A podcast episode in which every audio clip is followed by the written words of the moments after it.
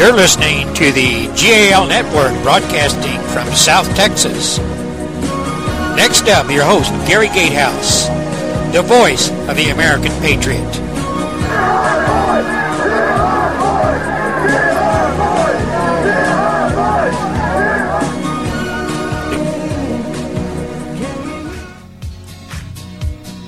Well, here it is, Monday. Uh, and here comes the sun. It's out, shining like crazy. We had a big uh, storm over the weekend. But one thing you can always count on. Down here in South Texas, that sun's going to pop out. And when it does, why, it gets warm real quick.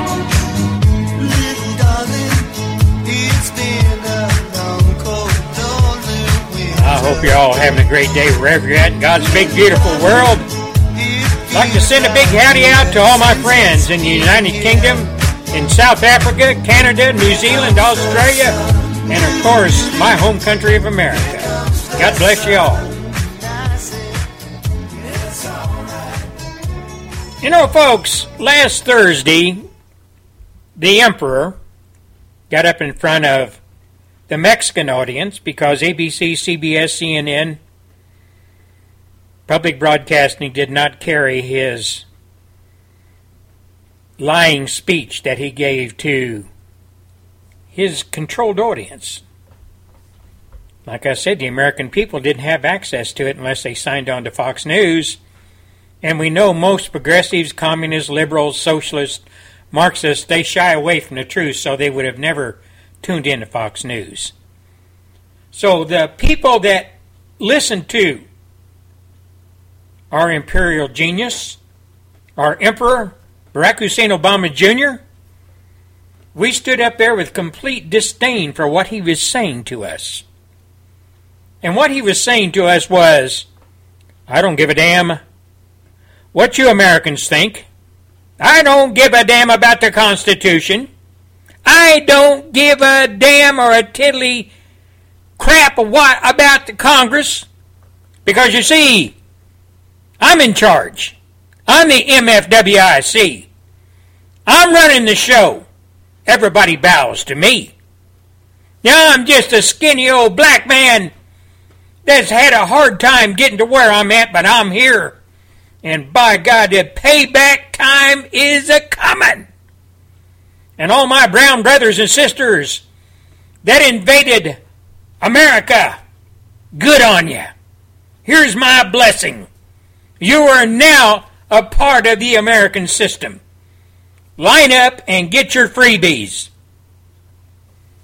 And ladies and gentlemen of America, anybody out there that thinks that now that he has given his imperial blessing through executive order and directed by fiat that these people are now, for all general purposes, citizens of the United States. Oh, he says it's temporary. It's only two years. And they can't do this and they can't do that. If you believe that, I've got a bridge to sell you out in the desert. That man is a lying SOB. He's lied through his whole administration. He's lied to the American people one lie after another. And what's really sad is the majority of the American people, not all of us, the majority though, bought into those lies not only once, but twice.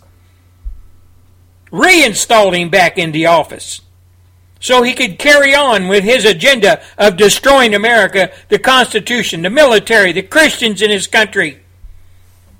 All on his checklist.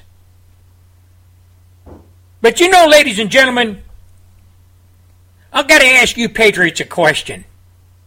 Where do we get our national news? Where do we get our national news, our politi- the uh, political opinions and analysis? Where do we get it from? Just stop and think for a moment. There are two centers that funnel in all our news to us, we the people. One's on the East Coast, one's on the West Coast. Oh, yeah, they got some satellite uh, news medias, like in Chicago, maybe a New York City, which is the main outlet for the East Coast anyway. But they are the ones, East Coast and West Coast, that funnel in, process, analyze, spin, put their own opinions in, and present it to us as the news, the daily news. And we're bombarded with it 24 7. Now, the East Coast, home of socialists, Marxists, communists, liberals, progressives, and those who profess to be conservative journalists and newscasters, they are the mainstay as far as the news goes. Because you see, they are all revolving around the center of national politics. They are all revolving around the epicenter of all the information and all the legislation, etc., Washington, D.C. They have their minions there. They have their minions that latch on to the coattails of Obama or any other socialist, Marxist, communist, progressive that has uh, made their way into the national media or the national spotlight. The East Coast media, ABC, CBS, NBC, CNN, public broadcasting, and yes, sometimes even Fox News. Now, from the West Coast, well, hell, that's where all the progressives and communists live on that side of the uh, United States. So they march to the same tune as their brothers and sisters, the journalists on the East Coast. Now, you know, a lot of people say, well, there's bias in the news. And the news people and the journalists say, no, that's not possible. That's not possible. Bias, spin, lies, misinformation, disinformation in the media, you betcha. Do journalists have a moral compass for the most part? Gary Gatehouse's humble opinion, hell no. Do journalists have an agenda? Hell yes. And it ain't good for America. Do journalists have any idea what America is all about? In my humble opinion, most journalists were taught and trained by communist Marxist professors in college. And you should know the answer to that question. Does Gary Gatehouse trust the news media? The answer to that is a resounding hell no. The biased left wing propaganda machine of the Communist Democrat Party the mainstream media, or as I call them, Pravda West. I want to give you some just some insight and some illustrations and some examples on how the so-called unbiased media reported Obama and his executive order giving his imperial blessing to over 5 million people. I'm just going to give you some headlines. In USA Today, Obama like Bush on immigration, but with more compassionate conservatism. The USA Today has joined the New York Times in showing their ongoing support for a president who on Thursday unilaterally granted amnesty to 5 million illegal immigrants. That's the headline from USA Today. The New York Times applauds Obama's imperial move, bringing illegals out of the shadows to coin a phrase. Thursday announced that he would, Obama announced that he would bypass Congress and grant amnesty by executive order to 5 million conservatives by putting a picture of President Reagan signing an amnesty in uh, 1986. They compared Obama to Reagan. Now, Jon Stewart, the comedy dude, well, he goes after Sean Hannity. When Sean Hannity was up there uh, going after Obama for being the imperial president and allowing 5 million illegals to assume, assume all the, uh, I guess you call perks of being a citizen of the United States. CBS, NBC, headline campaign style favor for combative president chastising the GOP on immigration. Univision, Jorge Ramos claims amnesty victory, demands more. Andrea Mitchell, Obama executive order, not amnesty, puts burden on GOP.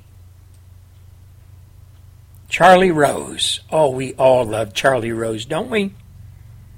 On PBS. His headline reads Charlie Rose, PBS show guest. GOP reaction to Obama, a bit extreme and ludicrous. CBS, some disappointment it took Obama so long to act on immigration. NBC, GOP can't control conservatives on immigration. Risk of alienating Latinos.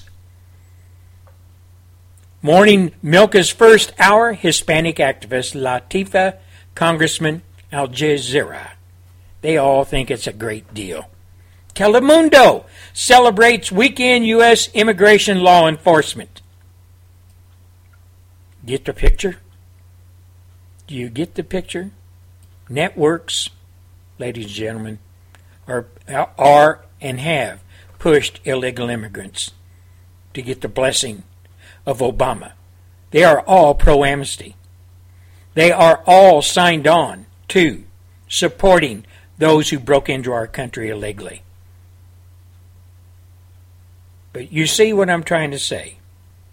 When anybody says that they, in the news media, who says that they are not biased, they are lying through their teeth. They're liars, and they're right on board with the Democrat Communist Party. Why? How can I say that? Just look down through the decades who they support. It's always been Democrats. Always. It's always been the Communist Democrat Party. And that is why Gary Gatehouse has tagged the news media as Pravda West, the propaganda machine of the Communist Democrat Party. You're listening to the Gary Gatehouse radio show on Restoration Radio, United Kingdom. Gary will be back after a few short messages.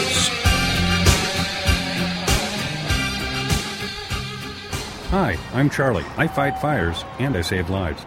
My name's Renee. I'm a cardiologist. I save lives. My name's Anthony. I'm an EMT. I save lives. You don't have to be a professional to save a life. Firefighters, doctors, and others save lives. You can too. Don't wait. To learn more about the warning signs and how you can help prevent suicide, visit save.org. In a crisis, call the National Suicide Prevention Lifeline at 1 800 273 TALK.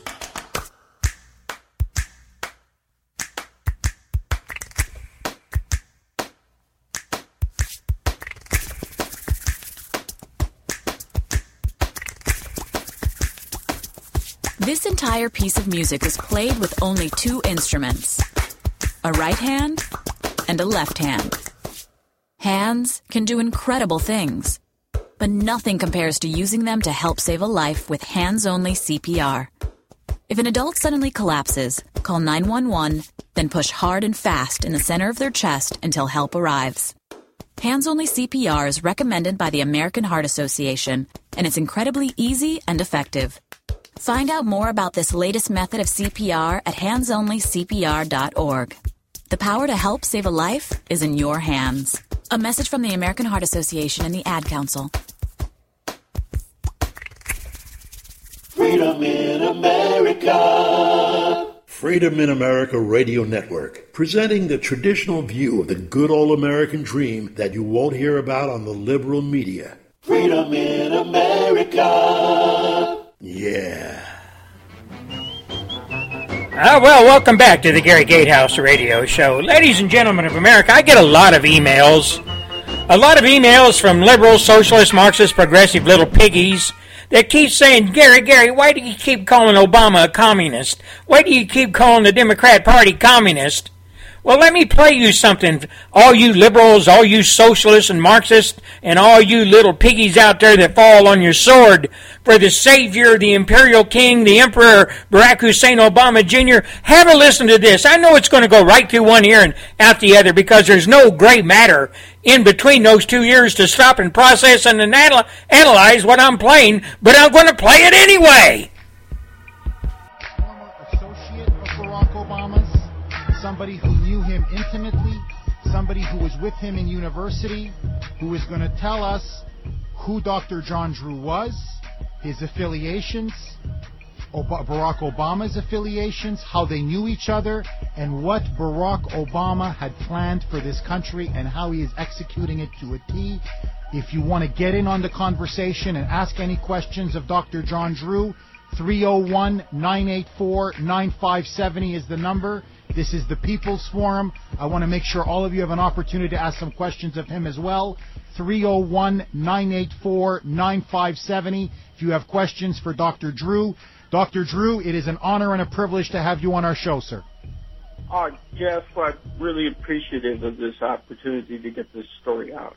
All right, so Dr. Drew, uh, for all of our listeners out there, who were you back then when you knew Barack Obama? How did you get to know Barack Obama? And at what time in your life and his life did the two of you get to know each other? Okay, well, it's it's complex, but I was basically the uh, the sort of young, nonviolent William Ayers of Occidental College from 1976 to 1979. I was a founder of the anti-apartheid movement on campus. I founded the uh, Radical Marxist Students Association at Occidental in 1976, and I, I went on to uh, graduate school in political science at Cornell.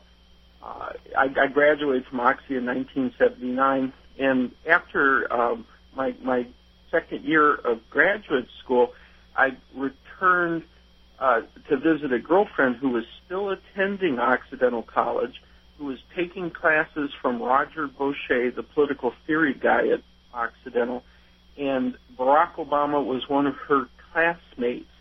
And so what happened is um, I, I met Barack Obama through her, and she basically introduced him to me using the words, "He's one of us." Okay. Uh, and, and Meaning he's me, one of us. a- He's a fellow communist. He's a fellow Marxist. he's he's definitely a fellow Marxist. Okay. And and uh, so that's what people are missing is you know they'll try to say that my link to Barack Obama was tenuous and based on these two face-to-face meetings, but what they're missing is the larger cultural milieu that I was part of at Occidental, and that for Barack Obama to be one of us was was a big deal. It meant that he had joined a um, you know a, a very unusual team of revolutionary Marxists who who who were working uh, basically to redistribute the wealth and completely upend the power relations in our society. So you know I didn't take my status as a radical Marxist uh, uh, lightly at the time, and and I I I, I don't think that Obama did either. Now, when you okay, so through your girlfriend, there's introductions are made. You meet, you know, Barack Obama. Did you ever break bread with Barack Obama? Did you ever have dinner? Did you ever speak with him?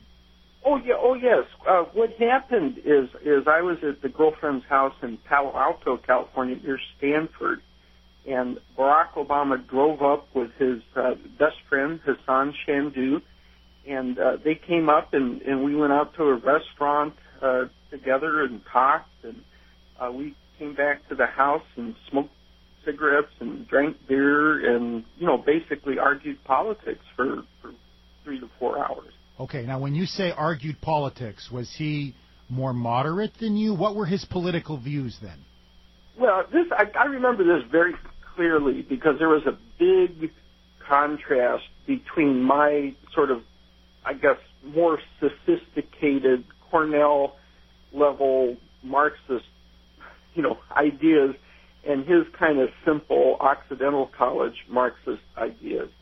And and he was he was basically arguing a standard, straightforward Marxist Leninist point of view that said there was going to be a revolution of the working class, and there was going to be a um, you know a, a, a, a big grassroots movement that would rise up and overthrow uh, the, the capitalist system. And and my argument was more pessimistic in that I didn't see that happening. I, I, I argued that that had never happened in Germany, France, England, uh, you know, Western Europe in general, and it just wasn't in the cards. And and So basically, Dr. Drew, sorry I didn't mean to cut you off, but basically, No, so the di- the disagreement that you had with him was you were thinking that a workers' revolution was not possible, Exactly. and he was saying no, it is possible. And he now this is the key question: Did he believe that this workers' revolution, this overthrowing of the American capitalist system, this was going to happen in America? Did he explicitly say that? Yes. And he wanted it to happen in America. Well, that's that's the part I you know I don't I don't want to be on record saying explicitly word for word that's what he argued, that was the gist of his point of view is that there was going to be a revolution which would overthrow U.S. elites, and it would be led by the the work with the working class, you know, and the intellectual revolutionaries in the United States. So that and the thing is, And now hold on, now, Dr. Drew. Sorry to cut, but when you say intellectual revolutionaries, did Obama believe himself to be an intellectual revolutionary? In other words, a vanguard. He was going to be the vanguard for the workers' movement to overthrow capitalism. Yes, definitely. He he was on. He was as one of us, basically. That he he bought into that whole uh, Marxist-Leninist perspective. Wow. Um, and, and well, here's the other part: is that after I confronted him with the evidence of the actual historic experience, he he kind of fought even harder for his Marxist-Leninist perspective. So so this is one of the things people don't realize is he he was he wasn't just friends with the Marxist professors at Oxy. He was in 100% total agreement with them. now, how old was Obama roughly at this time? I'm, I'm estimating that uh, since he was in his sophomore year, he was he was probably 19 or 20 years old. This I first met him in the fall of 1980, and then saw him again at a party at a at a house he shared with Chandoo in 1981. I Now- think he's born in 1960. Now, when you saw him at that party in 1981, was it a different conversation? Had he changed from a year before, or was he still the same radical Marxist Obama? Uh, my understanding, he was still the same radical Marxist Obama. Now, Dr. Drew, did he mention anything about health care in his conversations with you? No, no, no. Um, the, the the the only thing that was was really on the table at the time was the idea uh, that it was a necessity to redistribute the wealth. That the people who who the capitalists who were in charge of our system in the United States were definitely exploiting poor people and using poor people and damaging them. So that, but there there wasn't uh, a sense of um, specific policies or laws that needed to be changed. It, it was more a general sense of power relationships that had to be altered. Now, Dr. Drew, when you spoke with him and after you found out he was running for the presidency of the United States many years later, and you it, it came out of his association with Reverend Jeremiah Wright and that he had attended his church, were you surprised by that revelation? Uh, n- not really. Uh, my my what what really opened my eyes was reading Jerome Corsi's book Abomination, and I found that out that Obama had a very close uh, emotional relationship with a fellow named Frank uh, Marshall Davis, and Davis had been a communist. And to me, that really helped explain why Barack Obama, as a sophomore, was already so deeply embedded and convinced of, of Marxist ideology because it, it's something I guess that had been in part of his life even before he came to Occidental College. And then uh, I, I, when I read that he got his start in politics with the help of a communist named Alice Palmer in Chicago and uh, and, and Bill Ayers, well, all the you know, it was I was able to connect the dots, and I realized that I was the missing link from his uh, Occidental College years, who could verify that you know that this was a consistent ideological um, association that he had over time, and it, and it was wrong for him to say, you know, the only reason people think he's a Marxist is because he shared his toys in kindergarten, and I, I knew that wasn't true. You know, I, okay. Did he? I mean, was now? Uh, I don't want to get into sort of inside baseball here, but Sure. you were a Marxist. He was a Marxist. Did he read Karl Marx? Did he read Trotsky? Did he read Lenin? Did he read Saul Alinsky? Were any of these theorists or, or, or communist or Marxist writers mentioned when the two of you discussed ideas and debated? I, I think uh, the the one author that comes to mind is Frantz Fanon. F A N O N, who wrote He's a, a, a called- Marxist postmodernist, correct? Yeah, yeah, and he wrote a book called The Wretched of the Earth, which is basically a Marxist-Leninist uh, argument from the point of view of developing nations. And so he, he was pretty attached to that perspective. That Uh, basically the West and the United States are exploiting the third world. exactly, exactly. And hence there So- should be reparations or the redistribution of wealth. Well, I, again, I don't remember word for word, but that's that's the one book and the one author that that he was kind of depending on and and arguing pretty strongly when I knew him. Now, I, I you know I've read up on him a little. I'm a political scientist, so I'm interested in his story and, and his history. Uh, he he was also, I think, very taken, especially at Columbia University, with the ideas that John Rawls in a, a theory of justice. And I also know Barack Obama's intellectual mentor, Roger Boesche, because I, I taught with Boesche when he was at Williams College in Massachusetts in the late 80s. And Boesche was a, a ardent supporter of John Rawls and, and the, the sort of socialist ideas embedded in a theory of justice. So I, I, I have no doubt at all that Barack Obama is a socialist, and Okay, now, and I'm frustrated he hasn't explained. You know, I can explain to people how I I quit being a Marxist and what were the ideas and the moments in my life that caused me to become a conservative. Uh, but Barack Obama, if he's changed his point of view, has has never articulated. he's never come up up front about it exactly. He's never even he's never even admitted his radical past, correct? Yes, that's Now- that's that's and and to me, I just think that's wrong, and I, I think that's unhealthy for for our country. I mean, he because there's plenty of Marxists out there. I think right now who support him, who who who could be properly re-educated if the president explains. Well, here's but here's a thinks that is- sixty-four thousand dollar question, and Dr. Drew, I'm up against a hard break, so I just need a quick answer from you on this. Do you believe that he is still a Marxist socialist at heart? Yes, I, I do. I do. I, I just too consistent, and uh, he he's he was hanging. He was palling around with Marxist socialists uh, as late as 1995 with Alice Palmer. Uh, and I, I he and he he's on the radio talking about redistribution of wealth in a radio clip in 2001, I think. Well, sure. He's in Reverend Jeremiah Wright's church. Bill Well, Ayers sets up his first fundraiser. You can uh, Jeremiah Wright is a Marxist. He's he's got full of Van Jones. He's got so many people in or were in his administration who are Marxists or are, you know are, are, are communists. So clearly the affiliations are there.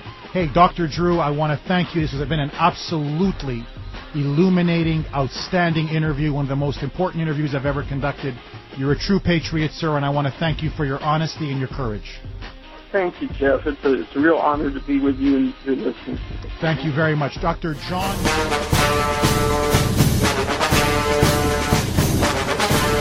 Gary Gatehouse is the secret agent man. On Restoration Radio UK. This is Gary Gatehouse, and we'll be back after a few short messages.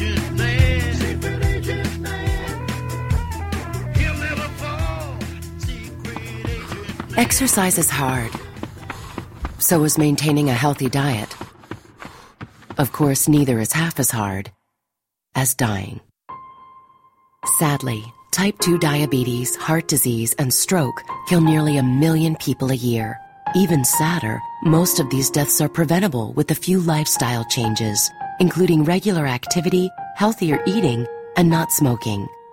Talk to your doctor about your risk for type 2 diabetes and heart disease. And if your doctor recommends lifestyle changes or medication, listen. The reason so many die is because not enough are willing to change.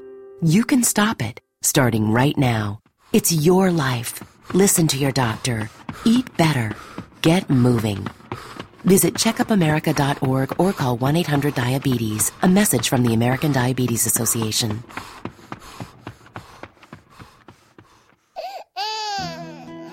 If you're pregnant and you smoke, you need to know that your risk of your baby being born too small is one and a half to three and a half times greater. By quitting now, your baby has a better chance to be born at a normal weight and to have healthy lungs. But it's also important for you to stay smoke free after your baby's born. For free materials on quitting or to speak to a quit coach, call the National Quit line at 1 800 QUIT NOW. A message from the U.S. Public Health Service. Now, Patriots, after listening to that, what do you think? Uh, Does that reinforce the fact that Obama in 2008 said that he was going to fundamentally change America? You know his background. You listened to a professor that rubbed elbows with Obama back in the 70s and 80s. He hasn't changed since his college days. Wake up, America. Wake the hell up. You have a communist in the White House, and the plan that he has for America, you just heard. You just heard it. All my friends over there in South Africa, I pray for you every day. This song's dedicated to you.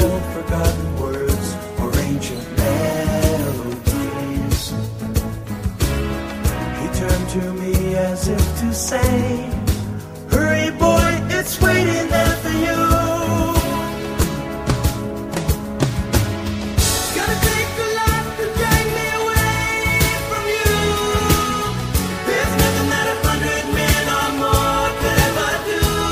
To all you individuals in South Africa that are being persecuted, all you individuals that are being forced to live in squalor, to all you individuals over there that that are being persecuted to the point of being put to death. The Gary Gatehouse Show, although I can't be there with you, you're in my prayers.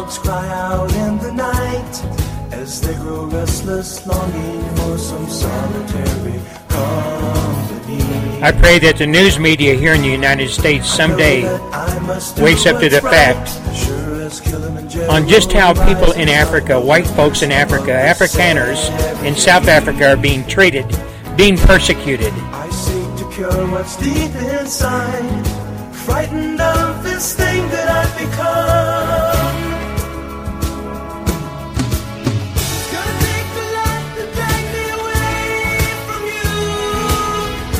Now there's a lady I've joined hands with. We're soon going to be putting together some information for my listeners on the plight of Afrikaners in South Af- Africa. Her name is Karen Smith, and she is working tirelessly, her and her cohorts that still reside in South Africa, to shine the light of truth on those individuals that are murdering, persecuting those poor folks in South Africa, mostly white folks. Afrikaners.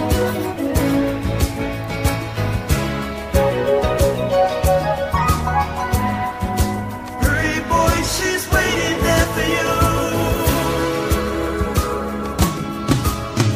Gonna take a lot to drag me away from you. There's nothing that a Closest I ever got to Africa was Libya. Or Egypt, I guess.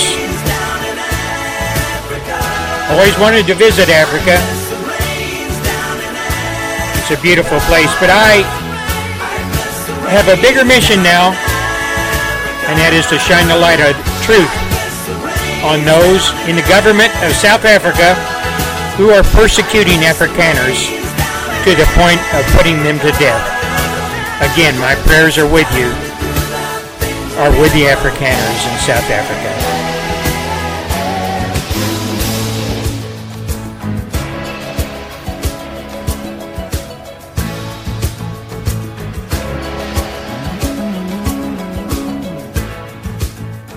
Now, ladies and gentlemen, patriots, moms and dads, brothers and sisters, aunts and uncles, all you grandmothers and grandfathers out there, all you folks that are sending your young daughters and sons to college and have no idea on really what your sons and daughters are learning. As a matter of fact, you probably gave up on even trying to figure out what they were learning way back in grammar school.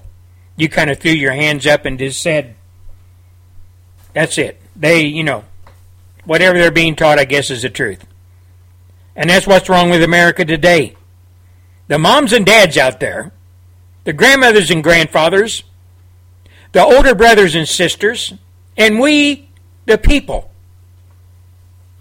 have enough knowledge, we should have anyway, of what is really going down in our public schools, in our universities. Now, there, you just heard a recording of an interview with a professor from Occidental College that rubbed elbows knew Barack Hussein Obama Jr., who said that Obama rubbed elbows with every Marxist, socialist, progressive, communist that he could find in college, signed on to the Marxist way of looking at things, to that ideology, pushed it, argued it, and today you can see everything Obama stands for, everything his, he has done, the latest being his executive order to allow 5 million undocumented illegal aliens in this country to sign on to all the perks, all the freebies.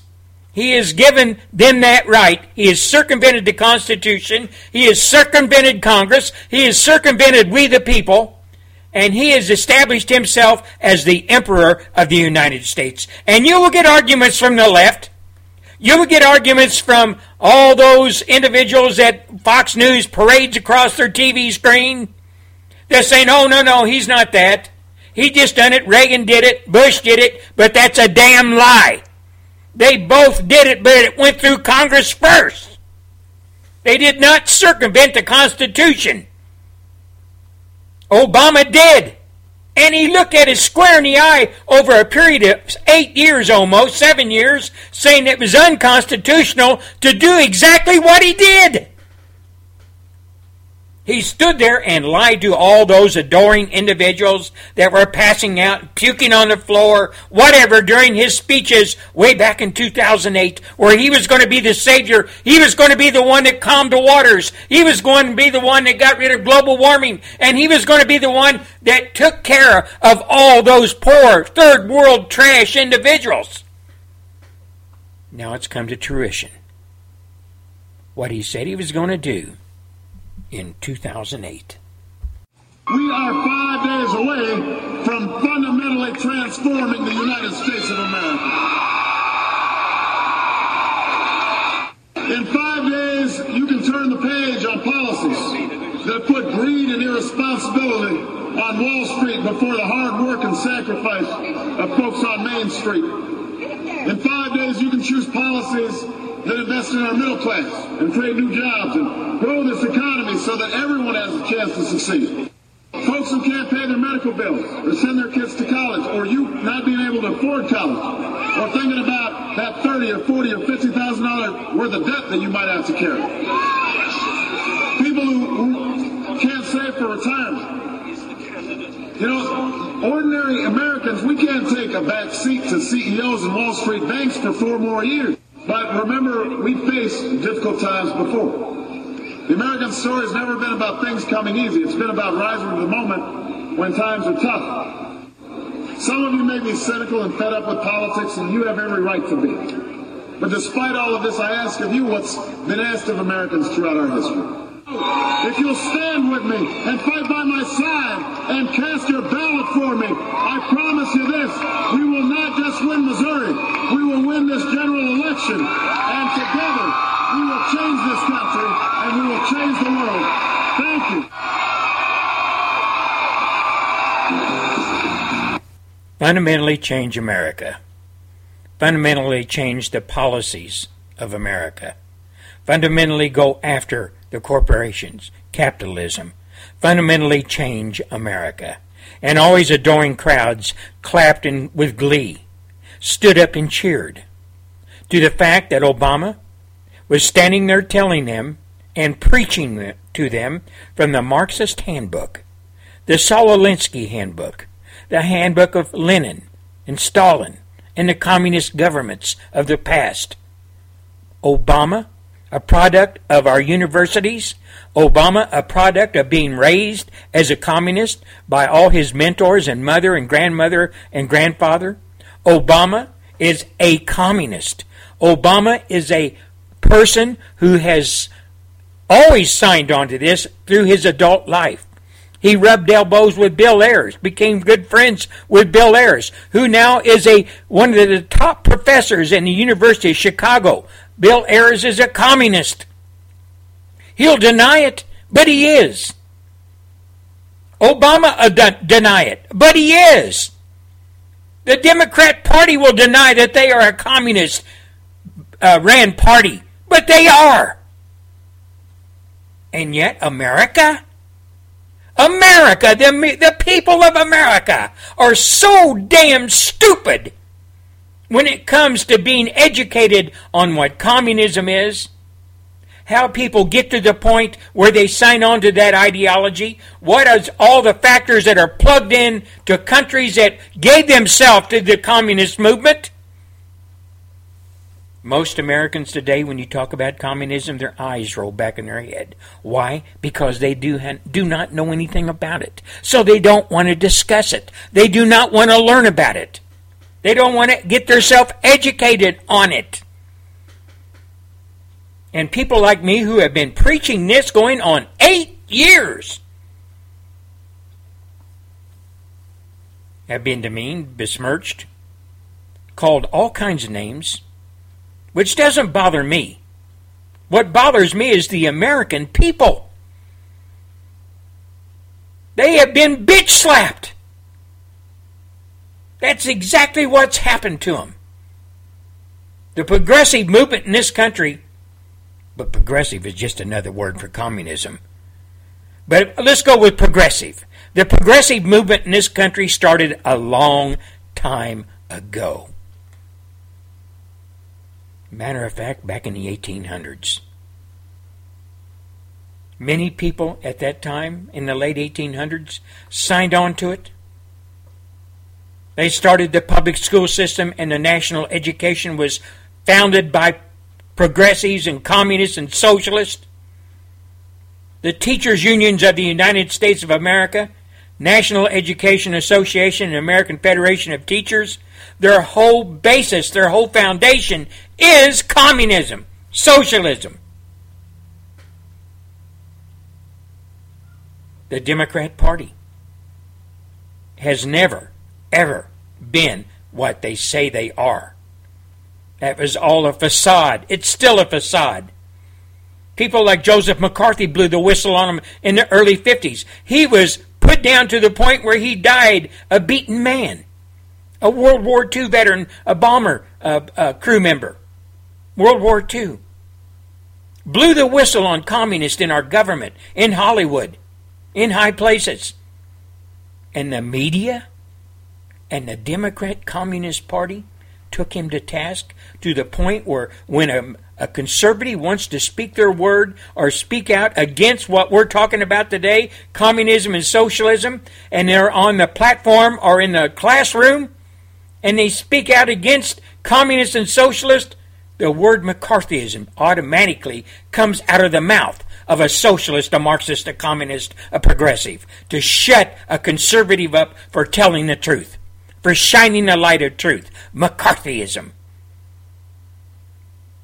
And we here in America that pay attention, we in America that pay attention to what's going down in our country know that our colleges are just running lousy with communist, socialist, Marxist professors. Have been for decades and decades and decades. All these individuals that I talked about earlier in the monologue, the journalist, they were taught, they were brought up on the ideology of socialism. They were taught at an early age, more than likely. Maybe their parents were socialists or Marxists. After all, they were probably products of a college or university themselves, taught by communist or Marxist professors. You see, it just goes on and on. And the journalists today, Right, they, they sign on to Obama because Obama speaks the same language they do. He speaks the language of Marxism and socialism, same as the uh, journalists that report and spin the news. So we really don't get really any true news. We just get pablum, communist, socialist, Marxist pablum when it comes to opinionated uh, people in the in, in the in the news media. They never tell the truth. They always uh, inject their spin, their propaganda into a reporting a, a, a story about Obama, and they always back Obama. They always have his back. You heard the headlines that I read earlier. They have his back. The media has his back. How in the hell do you expect to get any true news when the media is on the same page, the same line as Obama and the Communist Democrat Party?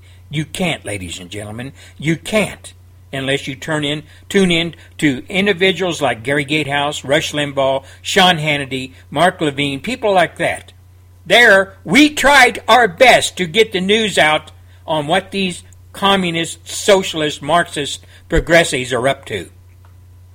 We try our best. This is Gary Gatehouse, and we're going to take a break. And today, and for the next few weeks, I'm going to try a new feature with the Gary Gatehouse radio show. I'm going to be presenting a, a three minute blurb, if you will, a commentary, an opinion uh, based on facts, etc., by a lady named Phyllis Schlafly. She is a stalwart as far as the conservative movement goes. She has been on the scene of politics for decades, and a lady knows her business. So we're going to break away for the Phyllis Schlafly show.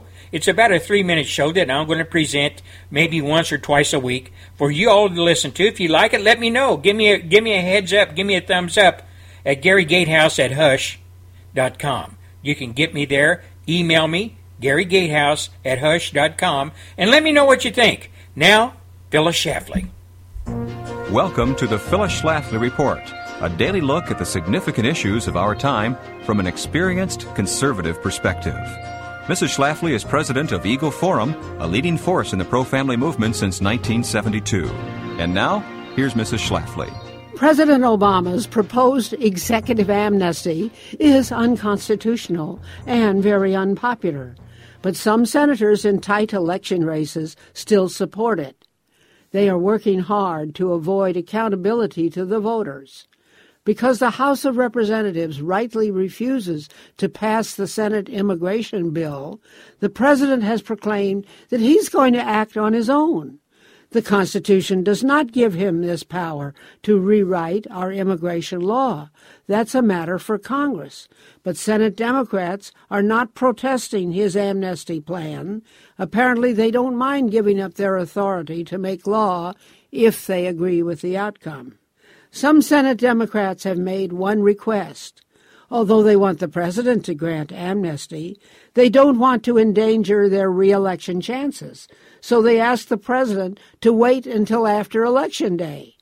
These senators know that amnesty is deeply unpopular, but the establishment is crying out for it anyway big business, liberal political consultants, radical cultural organizations are all demanding the abandonment of immigration enforcement, and Senate Democrats are listening to them, not to the grassroots. After learning about these senators' tricks, Senator Jeff Sessions said, Never in recent memory has the divide between the everyday citizen and the political elite been as wide as it is now. Sessions rightly pointed out that letting the president get away with what he calls executive amnesty would mean the end of American sovereignty. It would also flood the job market with low wage labor while millions of American citizens are still looking for a job. The senators who favor President Obama's illegal plans to schedule his amnesty for after the election are a big part of the problem in eroding the rule of law and in undermining the job prospects of American workers. You've been listening to the Phyllis Schlafly Report, presented by Eagle Forum. If the crisis of illegal immigration has you concerned, write us at Eagle Forum Radio, Alton, Illinois 62002, and ask for our Immigration Information Packet. That's Eagle Forum Radio, Alton, Illinois 62002. And join us again next time for the Phyllis Schlafly Report.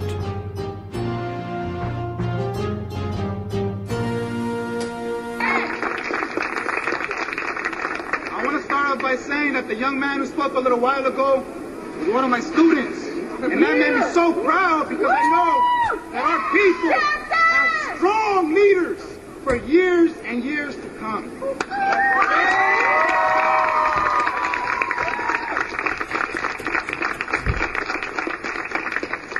As a militante of Unión del Barrio, a revolutionary Mexican organization here, we understand what the camarada is saying. You're right, this is not just about Mexico.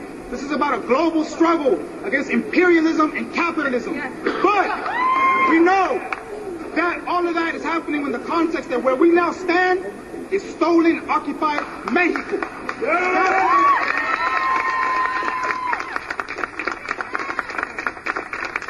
And the message that we bring is we want to bring a little bit of more of a, a revolutionary context to this. Why is it that these people, these frail, racist white people, want to keep us out of this country? It's not because simply the color of our skin. It's not simply because they just want to exploit us. Let me tell you why.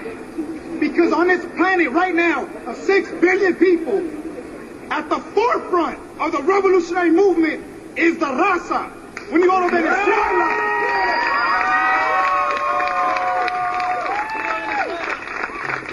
when you go, we have the history and example of our comandante, Fidel Castro Ruz. Fidel. We got Hugo Chavez, Evo Morales. We got Brazil, Ecuador, you name it. We have nine, nine left of center governments in Latin America right now. And they know something that a one young Argentine called Che Guevara said. It was called the domino theory. And he knew that every single country would go revolutionary, one after the other, after the other, after the other.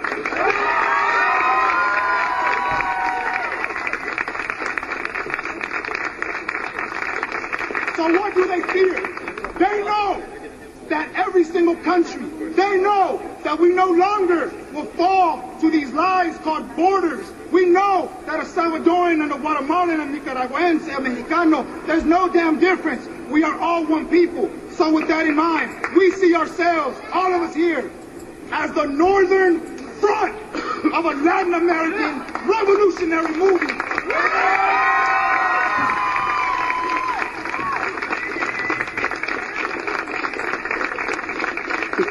There are more than 40 million of our people north of the, of the Rio Grande. That means to them, that's 40 million potential revolutionaries north of the border, inside the belly of the beast. So when you think about why do they want to kick us, of all people, out, that's why. Because they know that we now know the truth. They know that now we are raza, we're professionals, we're educators, we are revolutionary students. What does that mean? We are not just a regular culture anymore. We're a culture of revolutionary spirit. And that's the fear.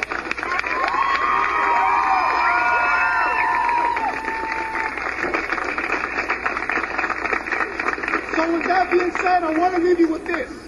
As a revolutionary and with revolutionary context, let's be clear about one thing. Our enemy is not the Minutemen. Quote me. Our enemy is not the Minutemen. Because the Minutemen are not the ones who have killed over 4,600 people at those borders. Our enemy is the same enemy as Hugo Chavez. That Hugo Chavez has. Our enemy is the same enemy that keeps Africa poor. Our enemy is the same enemy that keeps Asia poor. Our enemy is capitalism and imperialism. Okay?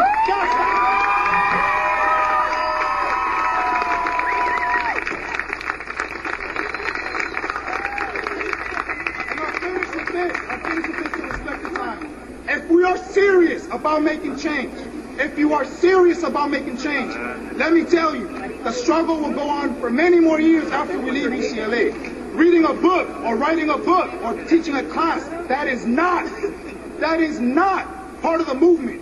What you do 24 hours a day as a professional revolutionary, that is what is going to lead our people and all people to liberation. Viva la raza. Viva la Raza. Viva la Raza. Now, La Raza has been in the forefront of the Mexican, Hispanic, Chicano movement for years. They go to D.C. and they get up there and they lobby our congressmen, our senators, Obama's in bed with him. The Democrat, Socialist, Marxist, Communist Party's in bed with him. You heard the man speaking. He talked about us white people as frail and we should leave.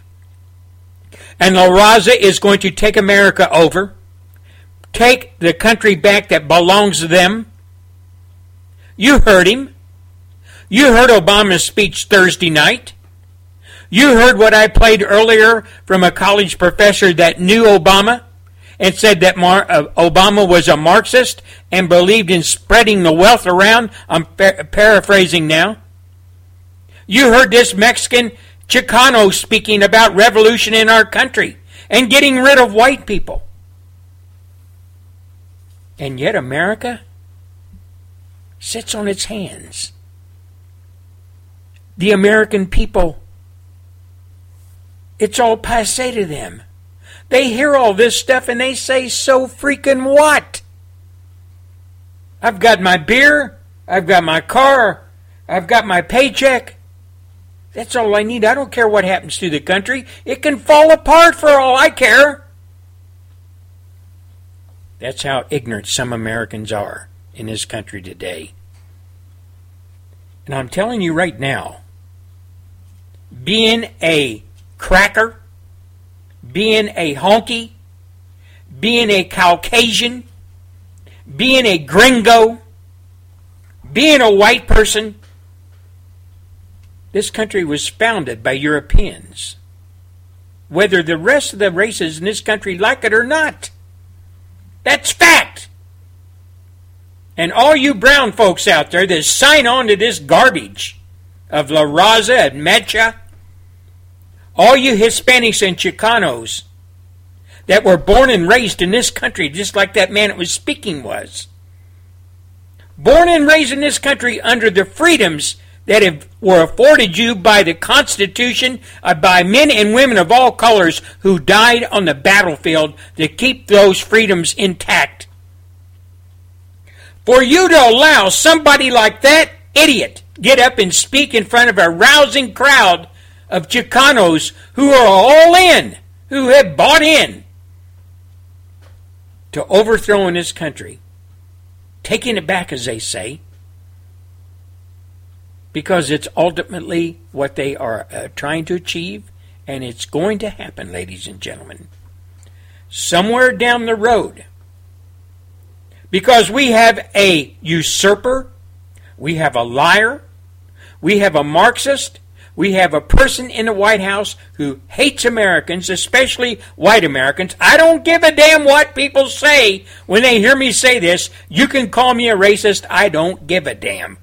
I'm speaking it from the heart. This man in the White House is the racist. This man in the White House is a race baiter. This man in the White House and his Democrat Communist Party play on racism. They try to divide America black, white, brown, green, yellow, whatever. They try to pit each other each other's race against each other's race. Look no further than Ferguson, Missouri. Look at the little trip that Eric Holder took down there to rile up. Look at all the folks that have went in and out of Ferguson, Missouri to get those black folks down there all lathered up. It's black people doing it. Black radicals. Chicano radicals. Ladies and gentlemen of America, you know, it's come, it's it's come to the a, a, time when God darn it, you've got to wake up or, or forever just hold your peace and shut the hell up. Just let them take the country over. Let them run it in the ground. Give that to your kids when they grow up. Give that to your grandkids. Say, here's what we did, us people in America that once believed in all this. We just said to hell with it. So here's the cesspool you can grow up in. Here's the country that is being ran by these radical browns and whites and blacks and greens that are running us over the cliff into Marxism, into communism, controlling you. Yeah, it's our fault. We don't give a damn, though. We're on our way out. You've got to live with it. I'll be dead in a few years. So I don't give a damn. Well, I do. I do. This is my country. It's not a bunch of radical browns and whites and blacks that want to tear it down and destroy it. Like I said, we have a person in the White House who could give a rat's behind about this country. And everybody says, oh, well, well, we'll just wait a couple of years. He'll be out. No, he won't. He's going to destroy this country. He's going to make it a third world piece of crap country. He has established himself as the emperor of this country. And America, asleep at the wheel. They don't care. It doesn't mean a damn thing to them. This is Gary Gatehouse of the Gary Gatehouse radio show, Secret Agent Man. And I, uh, I hope you get take away from the show something educate, educational as far as what certain people in this country are trying to do. Certain groups of people. Oh, beautiful. Until Wednesday, this is Gary Gatehouse saying, Good day.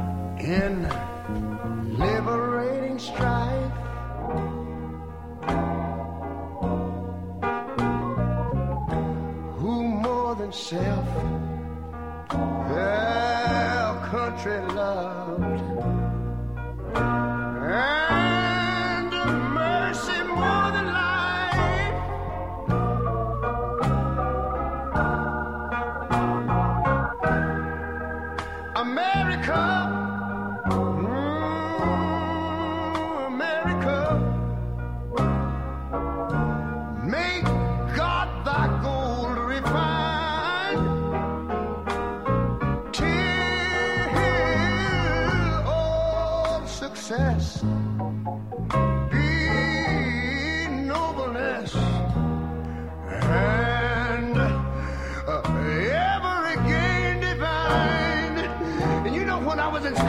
school, we used to sing it something like this. Listen here.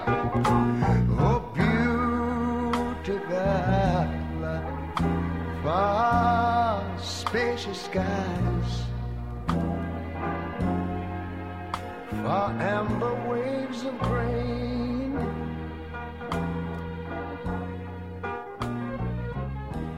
Far purple mountain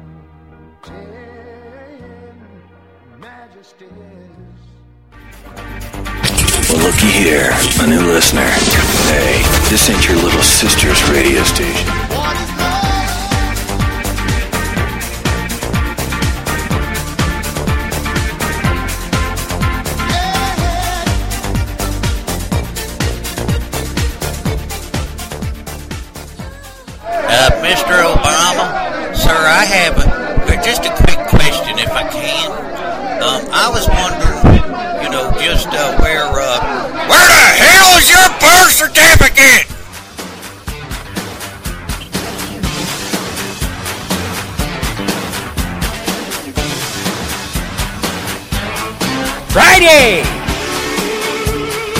Oh, yeah.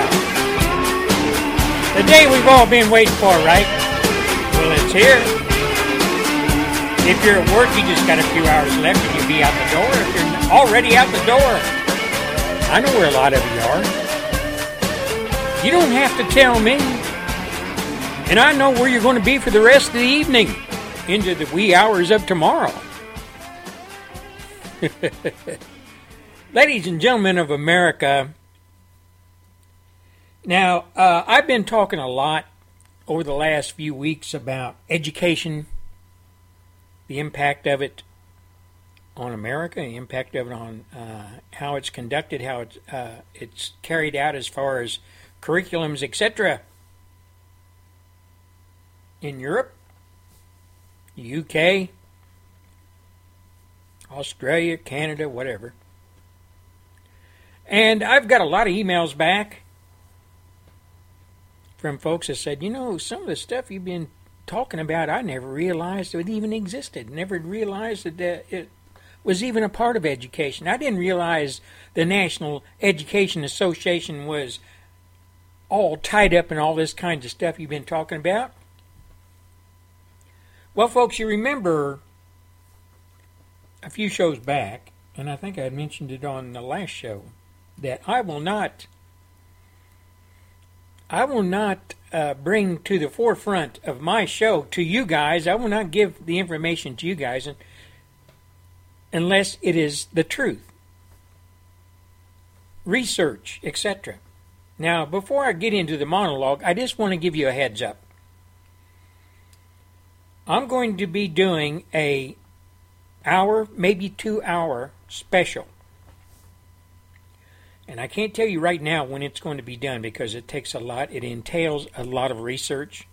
It entails a lot of in depth research. And uh, I've been digging. I had to go back to the archives and, and bring forward again some of the stuff I've uh, found out about certain things about education in this country and abroad, what international organizations are involved with it, etc., how it impacts you as parents, how it impacts your kids, etc. And I'm going to be putting that together as an hour, maybe two hour show, maybe part one and part two. I don't know yet. I've got to work it out with the folks at CPR. But when I get done, when the dust settles on all this and the show is broadcast, it's not just going to America, it's going to Europe, it's going to every ear that listens to CPR. And it's going to be information that I would venture to say a lot of you folks out there, you moms and dads, even some of you teachers out there that really don't sign on here in this country with the NEA, had no idea that this information was out there, that this information uh, exposes, will expose the agenda of the NEA, the agenda of the United Nations, the agenda of a whole litany of different organizations that are using public school education, whether it be in this country or, like I said, in Europe, maybe Australia, Canada, that are using it to plant the seeds, and they've been planting seeds for decades into our children's minds, the seeds of lies, political correctness. You know, I've covered the whole litany of things that goes down in our public schools today here in America, and I would venture to say probably in Europe as well. A whole litany of things that the average American or the average European conservative patriot would just be aghast, be would knock them back. They wouldn't understand how this ever happened. And then it will make it more evident, more plain, more more. Uh, oh, it, it, it'll it'll bring the idea of what or the thoughts that you've probably had in your minds, a lot of you for some time. How how did our country ever get this way? Where did it all start? How did Muslims overtake uh, our Europe, etc.? Well, when this special is finished, I hope to eradicate some of your questions, some of your concerns, and educate you on just where you stand, I stand, our country, our countries stand as far as education goes, and what its real agenda is. And it's all intertwined. It's all wrapped around certain things. And I'm not going to go any further into this. I just want to give you a heads up. What's going to be coming down the pike in the next, oh, I don't know, next few weeks. I'm putting it all together. Like I said, it doesn't happen overnight. I have a whole library of information that I've put together on disk that I'm going to be extracting things from, references, etc. And I'm going to be putting it all together, like I said, in an hour, maybe a two hour show special that I hope C- CPR will uh, set a time slot aside somewhere down the road to, to air it. Until then, I'm not saying any more. I'm going to take a break, and when we come back, when we come back, I'm going to talk a little bit about Islam and where we all stand with Islam. Now, I'm not just talking about the United States, I'm talking really more specifically about Europe and narrow it down a little bit further, the United Kingdom. But it, it involves all of us. here and across the pond. Uh, we'll be back after a few short messages.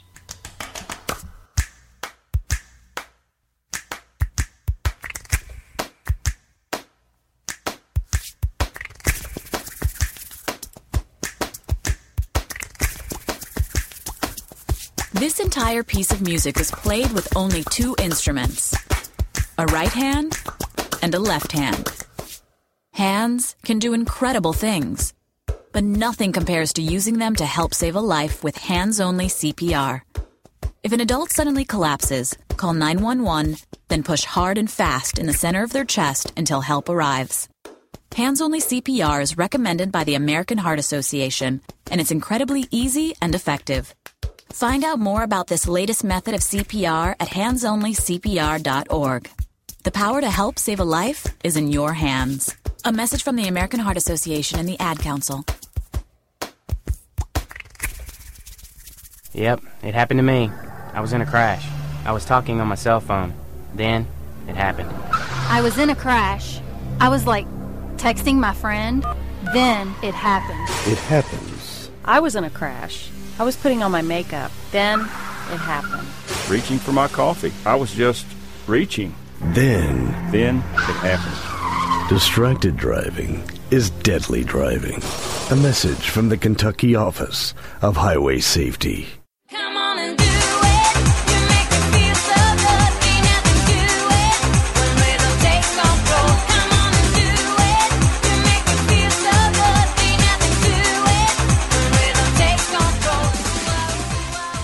You know, before the break, folks, I was talking about education, and I uh, got that out of the way. I just had to make that announcement. Uh, I wanted to give you enough time and enough sufficient time to be kind of looking for it. And uh, once it's all done, it's going to be out there for CPR if they want to pick it up and run it.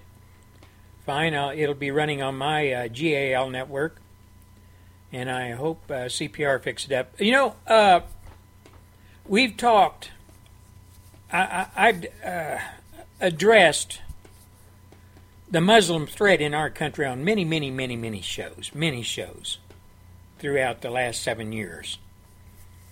And uh, I've had the opportunity, since uh, I've become a part of the uh, CPR family, Constitutional Patriot Radio family, I've had the opportunity to talk to a mate over in London. Um, uh, I hope I can say he's a friend of mine. I, I know he's. I consider him a friend, although we've never met, except on the internet.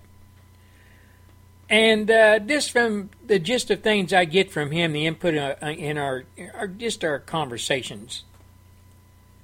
Uh, I've told him that I used to live in England. I lived there for the whole decade of the 70s, just about. And I spent a lot of time in London. I spent a lot of time all, all over England. And I fell in love with the place. I fell in love with the people. Everything about England uh, appealed to me. Their way of life, their attitude, the whole the whole package. And like I told him, I consider England my second my second home. My my uh, if I had any other place I wanted to spend the rest of my life, live out the rest of my years, if I couldn't be where I'm at now, here in South Texas, it would be in England. And I did a lot of business over there in the 80s, traveled there quite a bit, and I noticed there was a difference. I could see it, especially in London, especially when I got off the plane at Heathrow and went on into town, maybe took the tube, whatever. I, I could see a big difference as far as the um, demographics, the the population, and uh, who was who, walking around the streets of England, London. And it had changed. It had indeed changed from the time I was there in the 70s. You could go downtown London anytime you wanted, day or night, 2 in the morning, 4 in the morning, whatever, and walk the streets and not have to worry about getting hit, beat over the head, whatever. It was just an open city, and, and uh, it was just it was just great. It really was. I mean, anytime you got a police force and all they carry is just a little nightstick, the bobbies, you know you're in a pretty safe place because they know that the harm to them or the harm to the citizenry is not there for the most part. Well, according to my friend that lives in London now, that's uh on the staff at CPR, on the London division, England, UK division, things have really changed, drastically changed in, in England since I was there in the 80s. Things are really bad, as a matter of fact. And there's a t- trial going on right now in London where two uh, Muslim individuals, I think maybe you folks here in America might have remembered it not too long ago, where they attacked a military fellow who was in civilian clothes, I think, and he was going down the street in, in a street in London. They attacked him in broad daylight and literally cut his head off in front of people. Do you remember that? Two Muslims did that. All the time yelling Allah Akbar, whatever. Well, they're on trial right now.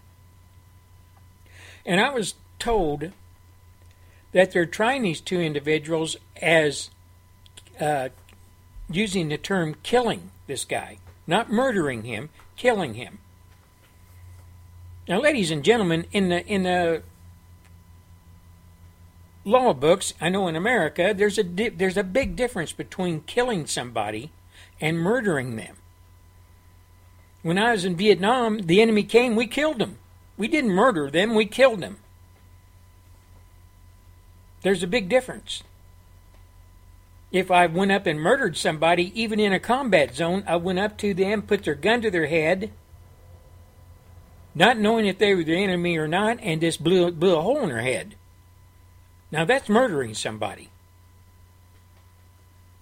Now, in the whole scheme of things in law, and I'm sure English law is almost parallel to ours in a lot of respects.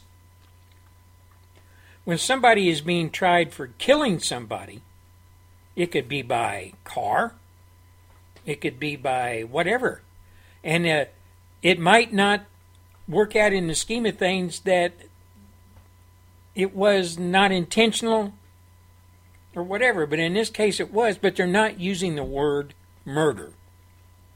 Murder pretty much hits home.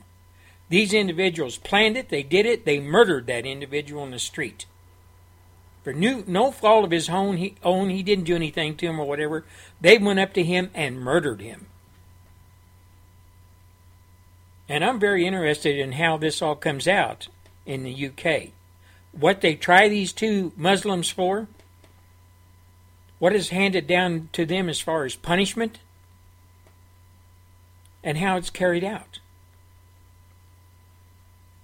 But you know, folks, there is no such thing as coexistence to the Muslims. There isn't. It goes against every thread of Allah and every word of the Quran.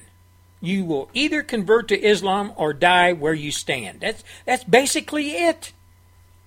No matter how they candy coat it, no how matter how they try to put it across in different words, because even the Quran says you can lie to get to your end, to, to, to keep the uh, word of Islam going uh, and and and keep the Muslim religion going. You can lie with all blessings.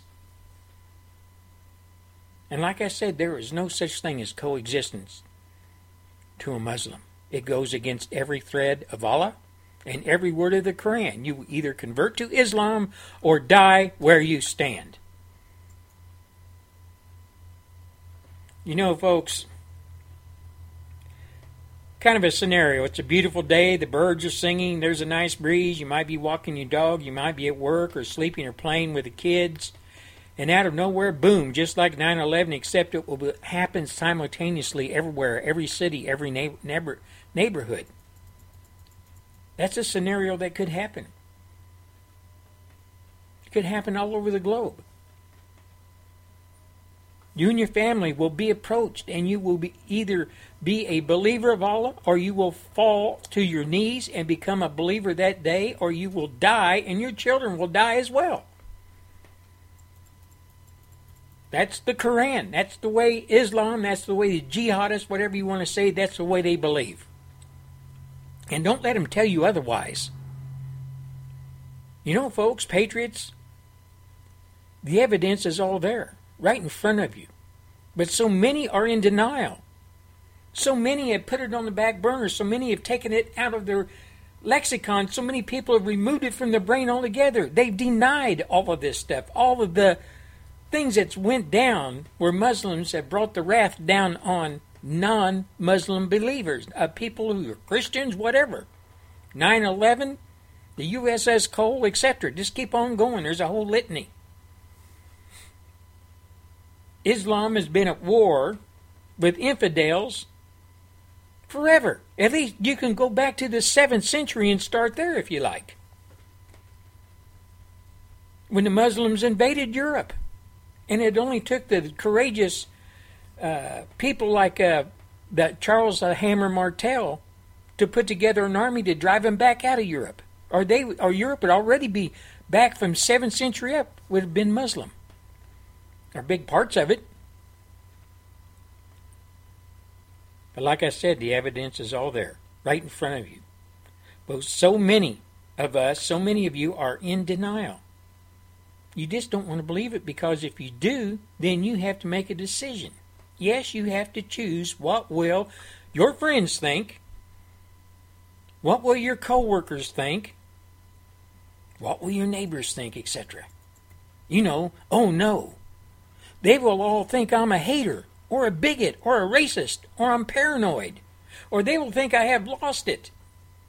They won't let little Timmy play with my kids anymore because I speak out against Islam and tell it like it is. But folks, that's what Muslims want. That's what they, they want you to feel. It keep it keeps you quiet. It keeps your mouth shut. And it allows them to keep growing right in front of you. Why can't you see this? You know, I, I really do think many do see it. They just don't want to accept the depressing fact that this is really happening. But, but, ladies and gentlemen, if we do just continue to sit back and mind our own business, we are only slipping a noose around our children's necks, and that is putting it mildly. Anyone who has a brain knows how they do it, and it's not with a rope. I, for one, don't give get very, very warm, uh, warm and fuzzy feeling about all this and what is going on. And I don't really get very warm and fuzzy about that thought either. My children's heads hung over a brick or I mean or something with a with a big sword or whatever coming down on them. That doesn't make me feel very good. Patriots, a Muslim is a Muslim, regardless of the clothes they wear or the words they speak in public. And that's a fact, ladies and gentlemen, and that is something we are going to have to accept, and that is something we as Americans, as Europeans, are going to have to make a part of our mission is to understand what a Muslim really is, what they believe in. And once we do that and understand it, we will not want them in our countries. Now, they invaded Europe back in the 7th century. Now they're invading it again. Not with axes and swords and bows and arrows and knives. They're invading it with a population explosion. Especially in Europe. Wake up, everybody. This is a real threat to the very livelihood of Europeans and Americans. Now, after the break, I'm going to be talking about a Florida school district that teaches students Islam and jihad is not a bad thing. I'll be right back.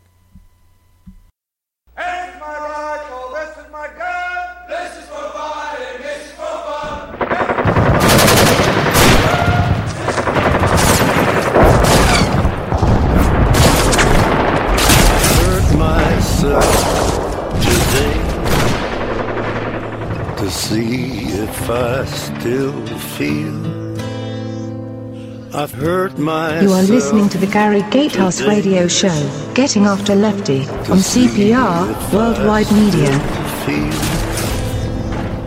I've hurt myself today This my rifle, this is my gun, see this is for if fighting, this is for fun. feel. My rifle, this is my gun, this is for fighting, this is for fun. You're listening to the fastest growing conservative talk show on the WWW. It's the Getting After Lefty show with your host, Gary Gatehouse. We'll be right back for the second half hour after the Fox five minute news break.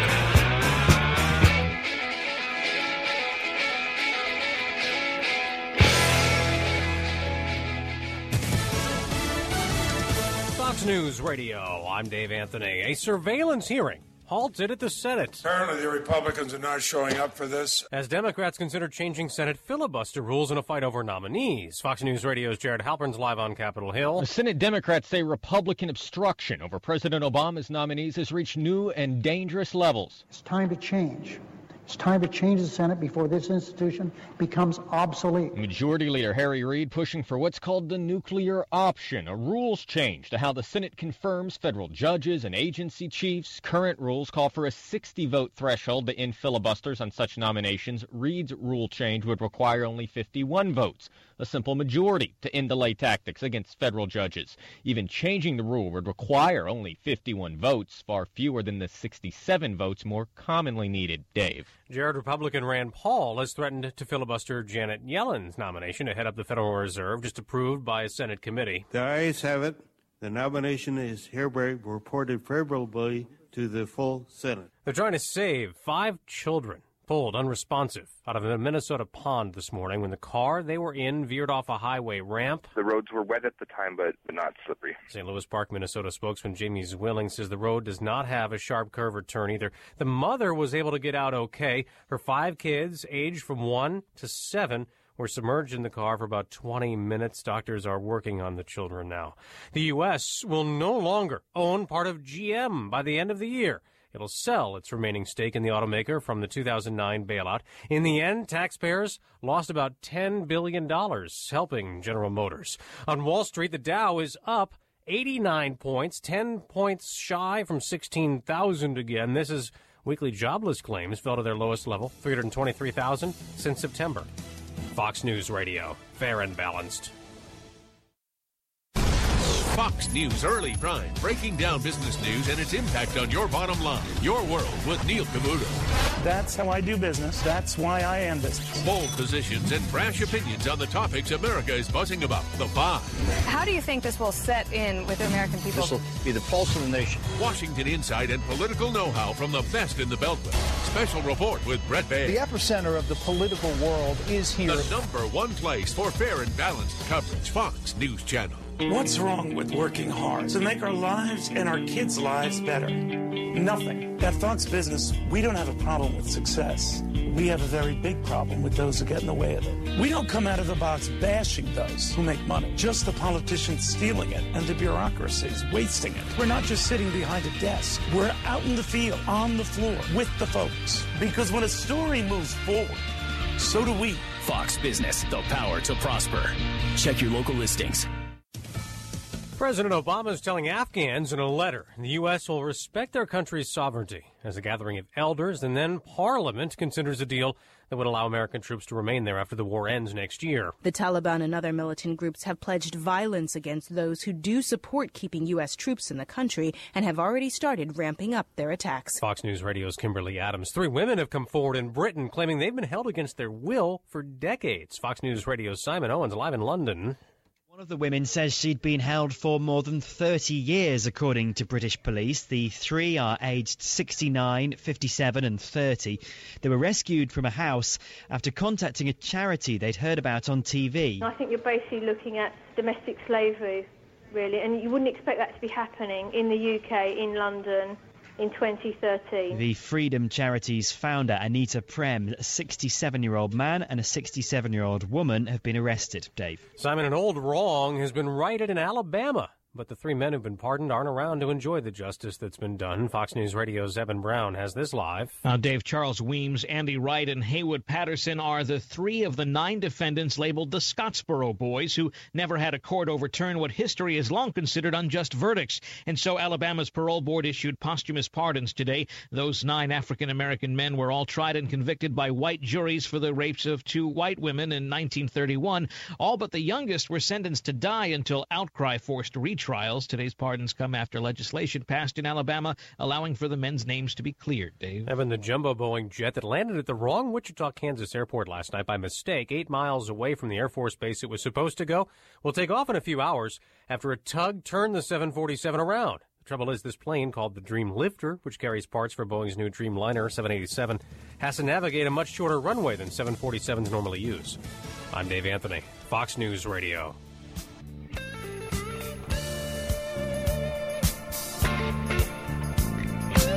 Gary Gatehouse radio show Friday.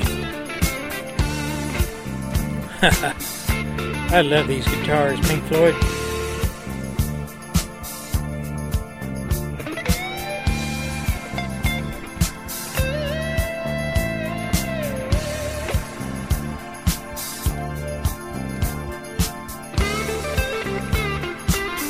Talking to you.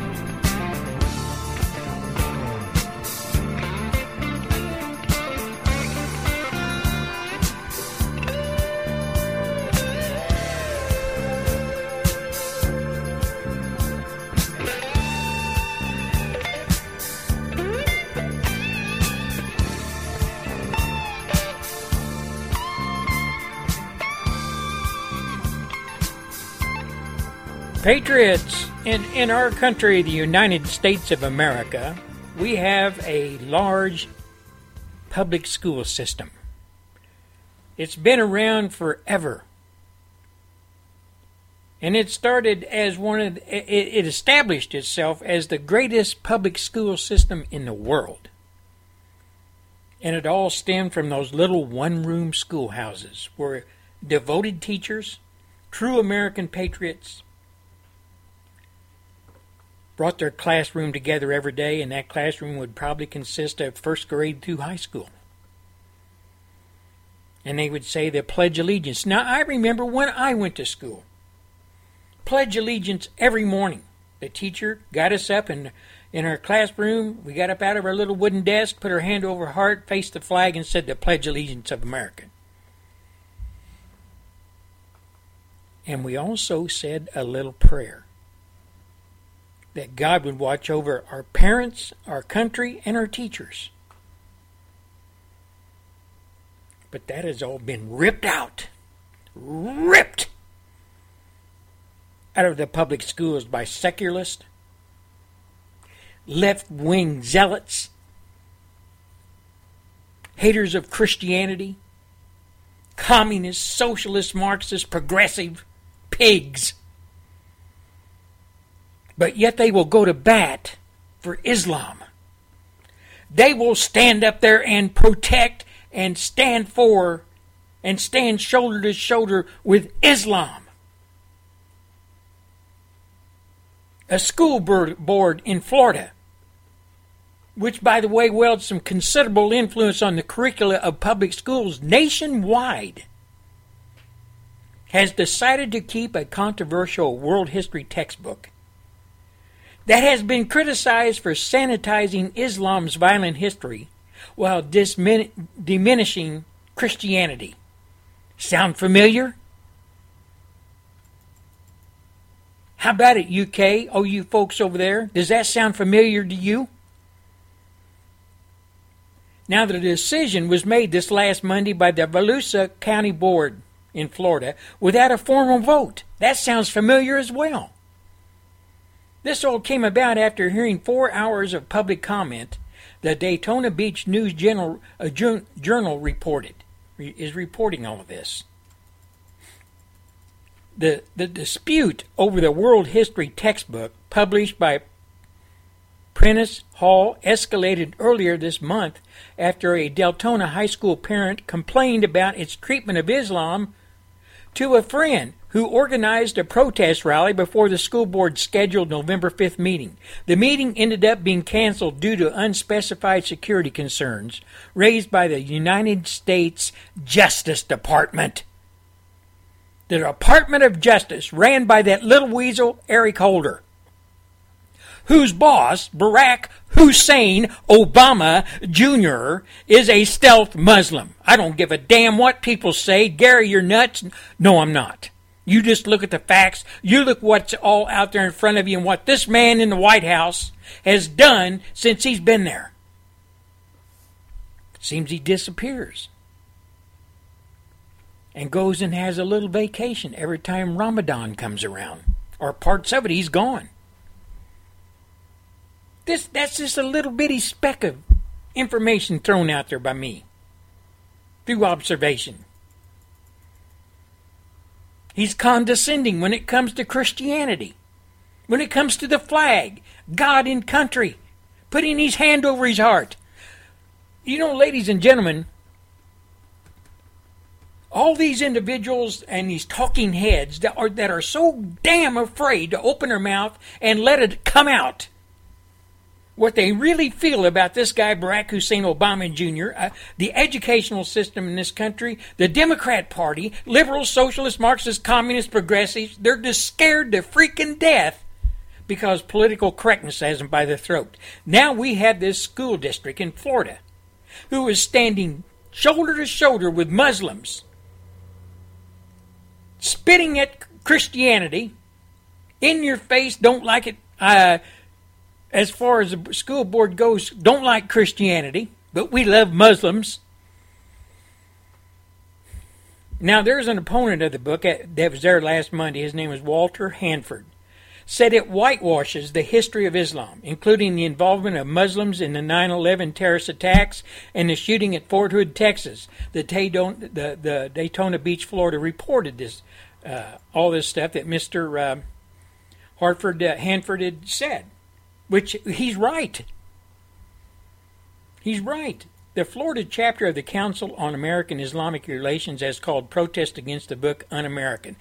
Who in the hell do these Islamic Muslims think they are? Just because they live in our country just because they live within the borders of the United States of America, they are by no stretch of the imagination an American. They have no allegiance to America. Islam and the Book of Quran won't allow them to do it if they wanted to. American Islamic relations. That is a facade. That is a big lie. That's a foot in the door. And all these liberal pukes have bought into it.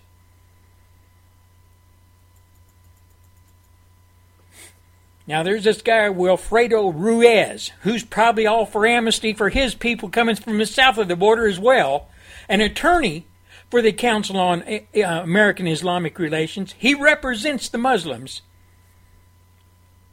in our court system, has insisted that opponents just want to create an, an environment of intolerance. Here we go.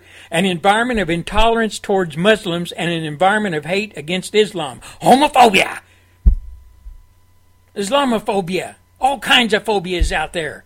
These people on the nef- left never give up using it, beating people over the head with it. And the Muslims in this country, the ones that want to bring Christianity in this country to its knees, have caught on to it. They know they can use our Constitution and Bill of Rights, whatever, against us. They can beat us over the head with it when they hire people like Wilfredo Ruiz. and they do it every damn day. Every day. Now, Carr, C A I R, meanwhile was named in 2007 by the United States Justice Department as an unindicted co conspirator in a plot to fund the Palestinian terrorist organization Hamas. But that don't make a damn bit of difference. To all you liberals out there, does it? Doesn't make a damn bit of difference. They don't even know who Hamas is. They don't even know where Palestine is. They probably thinks it's in Texas.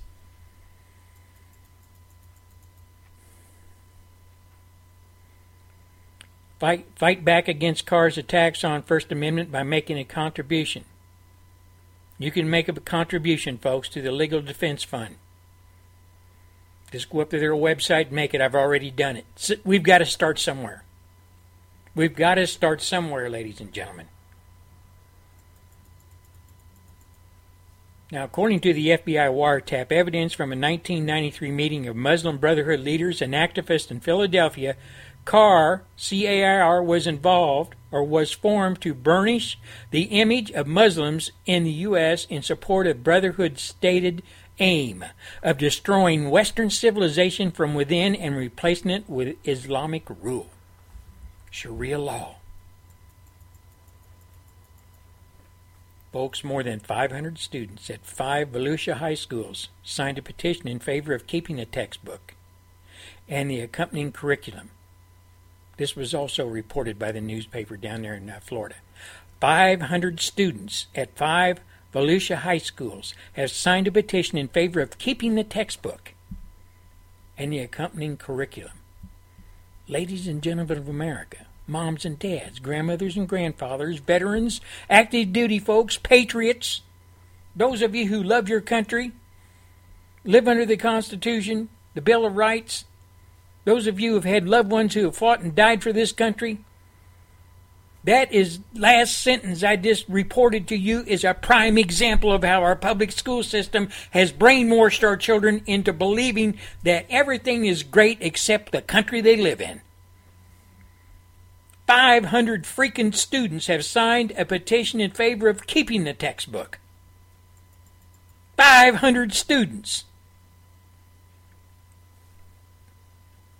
They went on to say, We hope that the school board will respect our voices in the process of education and reject voices of intolerance and censorship. The petition states, Ladies and gentlemen, our kids have been beat over the freaking head with political correctness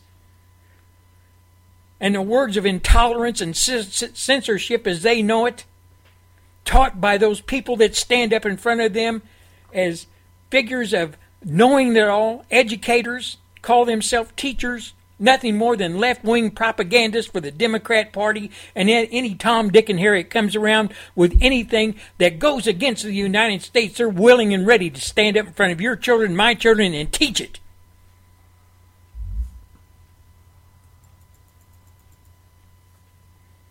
Now, opponents argue the textbook favors Islam over other religions. Yes, it does. Noting it has a 36 page chapter on Islam, but no chapters on Christianity or Judaism. None. Zero. Nada. And this is going to get you folks, all you folks out there listening that are Christians. In this book that is being taught to our children, your children, that you raise in a moral setting, you folks out there that are Christians, that raise them in a Christian setting, you folks that are teaching the way of Christ and God, in this book it declares that Muhammad is the messenger of God, while stating in contrast that some believe Jesus was the Messiah. It states in this book, it declares in this book that is being used as part of the curriculum to teach your children American children, that Muhammad is the messenger of God, while stating in contrast that some believed, some believed Jesus was the Messiah.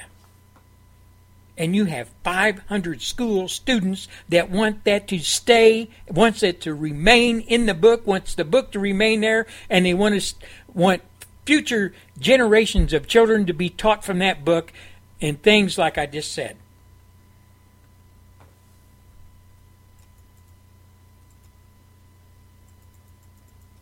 Now, this book instructs students that jihad is a duty that Muslims must follow.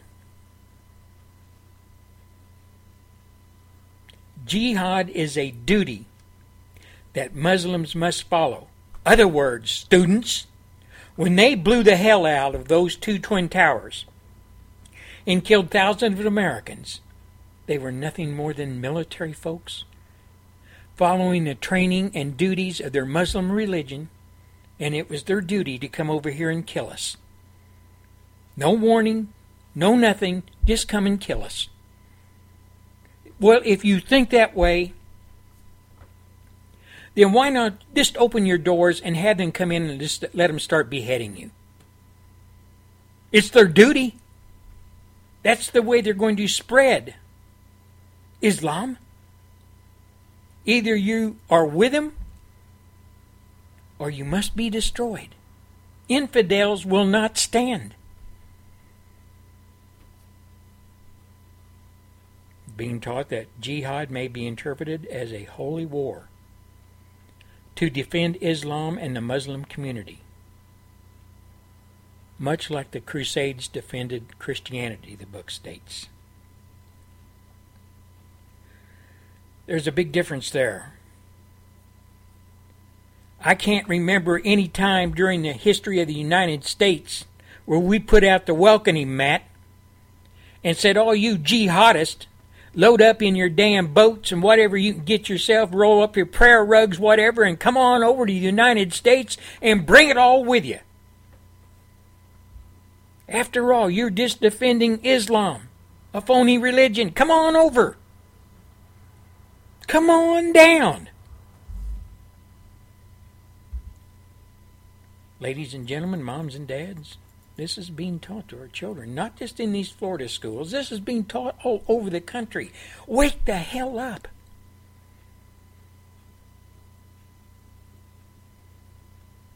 This book is ridiculously biased. Anything about Islam other than the fact that that is, is a supposed religion and is practiced for the most part in the Middle East, that's all it should be in that book, period the whole history of the Muslim religion of Muslims is violence. The whole damn history. Folks, American students are not getting a realistic picture of radical Islam. In textbook publishers are promoting the religion of Islam in public schools. You can't even let a Christian kneel down and say a prayer before a football game. You cannot even use God in the same sentence with anything in the school. You can't even have a Bible laying on your desk. But by God, you can teach radical Islam as a religion of the world and teach it in depth. And nothing's wrong with it.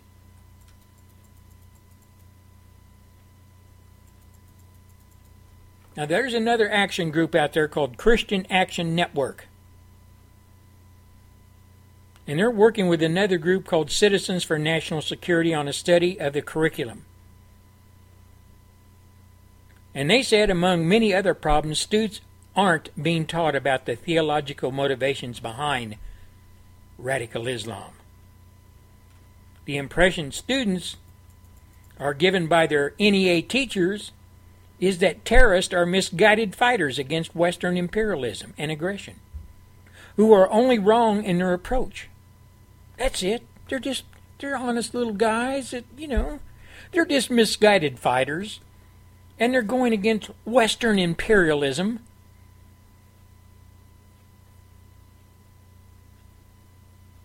You know, it was amazing how many times the word Palestine was used, making it sound like Israel was built on top of a conquered country. You know, ladies and gentlemen, our public schools, ran by the socialist left, the National Education Association, stands for everything except America. Everything except America. And they're corrupting our children. And this is just another example of how corrupt they really are, how corrupt the left is, and their intentions.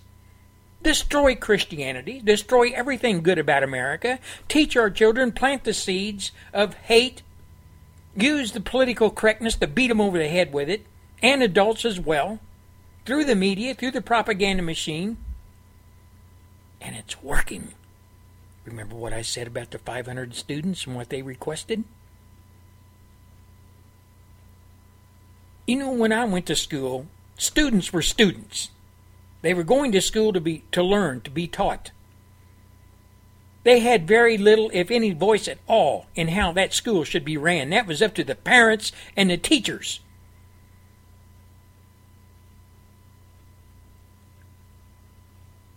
But now the insane have taken over the insane asylum. This is Gary Gatehouse, and I'll be back after the Phyllis Schlafly report. This is the Phyllis Schlafly report. Mrs. Schlafly is a constitutional attorney, conservative icon, and the author of more than 20 books, including the Supremacists, The Flip Side of Feminism, and the revealing new book, No Higher Power Obama's War on Religious Freedom. And now, here's the president of Eagle Forum, Phyllis Schlafly. It used to be that a college degree was a ticket to a pretty good job. No more.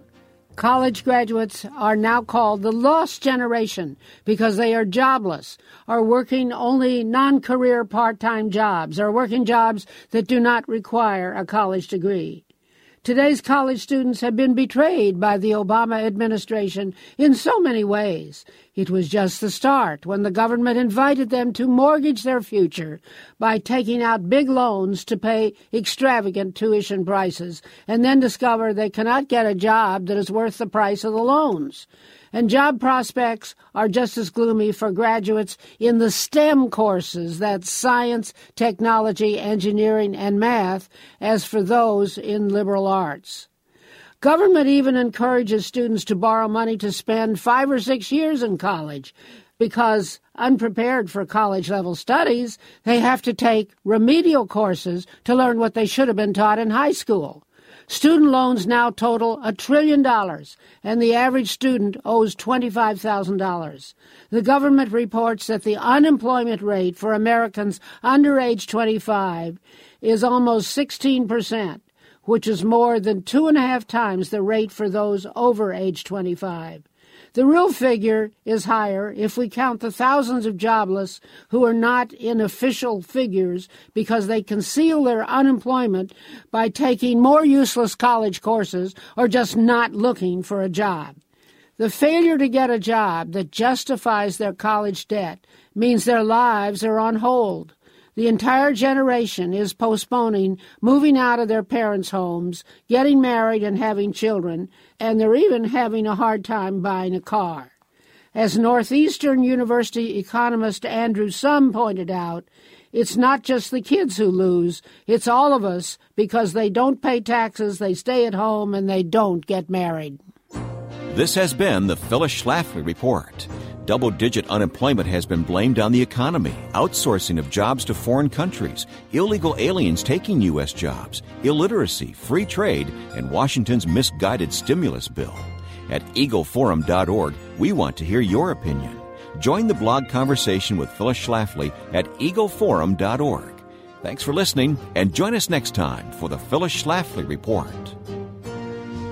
Hi, I'm Paulette Carlson. Veterans Against Drugs is a united effort working with the Vietnam Veterans of America and local anti drug programs, the clergy, law enforcement, and educators to find ways to reduce the effects of drugs and violence on our youth. Remember the word DRUGS. Don't ruin useful gifts stupidly. America is depending on its youth for the future and depending on you to support Veterans Against Drugs. Please contact us at VVA.org. Hey, it's Gary Gatehouse with the Getting After Lefty show, and I would like to give a shout out to all my international listeners all around the world. All you folks in China, the Middle East, the Far East, Canada, Europe. I hope you're having a great day wherever you're at. And please don't forget our new time every Friday on the WWW, the Getting After Lefty show with Gary Gatehouse, broadcasting on the WW from South Texas.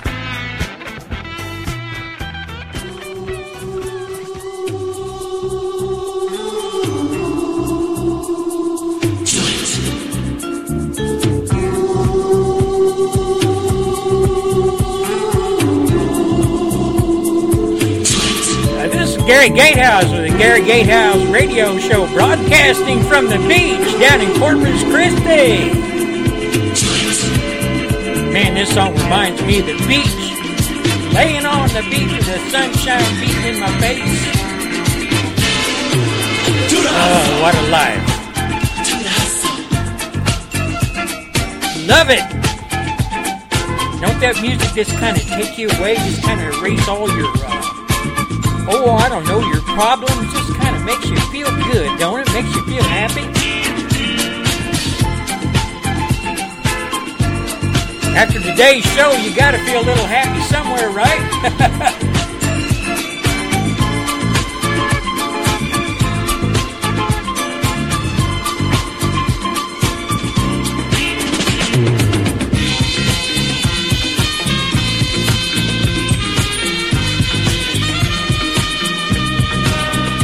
Way back when, when I first started the Gary Gatehouse radio show seven years ago, this was one of the lead-ins to one of my uh, little bumps.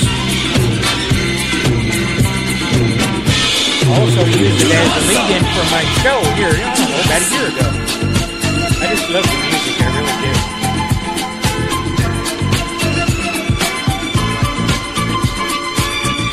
Better times. Better days.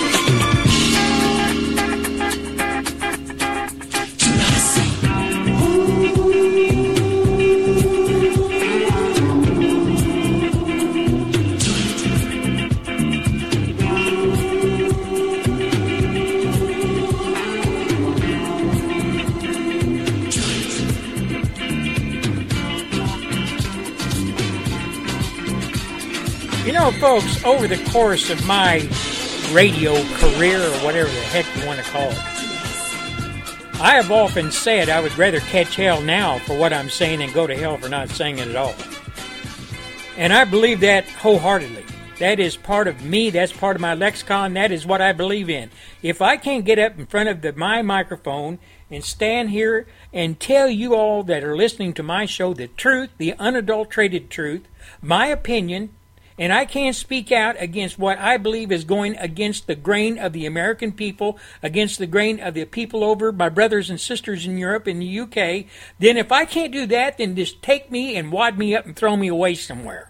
You are denying me the right to speak out against what I perceive and what I see based on fact as a threat to me, my family, my country. It's time we call a spade a spade. No, folks, no pussyfooting around here. The left has organized a massive, I mean massive, group of organiza- organizations secularists, gay rights backers, socialists, Marxists, communists, progressives, pro abortion groups, anti war groups, anti American groups, anti gun owner groups, hate America groups, taught in school, etc. groups, love Muslim groups. That's what we're up against. The left controls the media. I often call the media Pravda West. I'm talking about ABC, CBS, NBC, CNN, public broadcasting radio, and television, yes, and sometimes some of the folks on Fox. As all part of Pravda West, which is the Democrat propaganda arm of the Democrat Party that spreads their ideology of socialism and communism and permeates it through the whole country, permeated through the whole country via television and radio and printed matter. And our public schools. Folks, the unions, anti Christian, pro Muslim groups, groups against the Constitution, groups against our military, one world government groups, pro amnesty groups.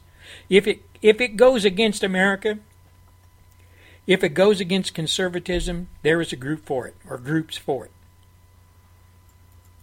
And all those on the left are members of it, and they will champion whatever that cause is, just as long as it destroys whatever America stands for and can get at the throat of conservatives, the only last bastion of what people in America really think about and really want to preserve our way of life in America.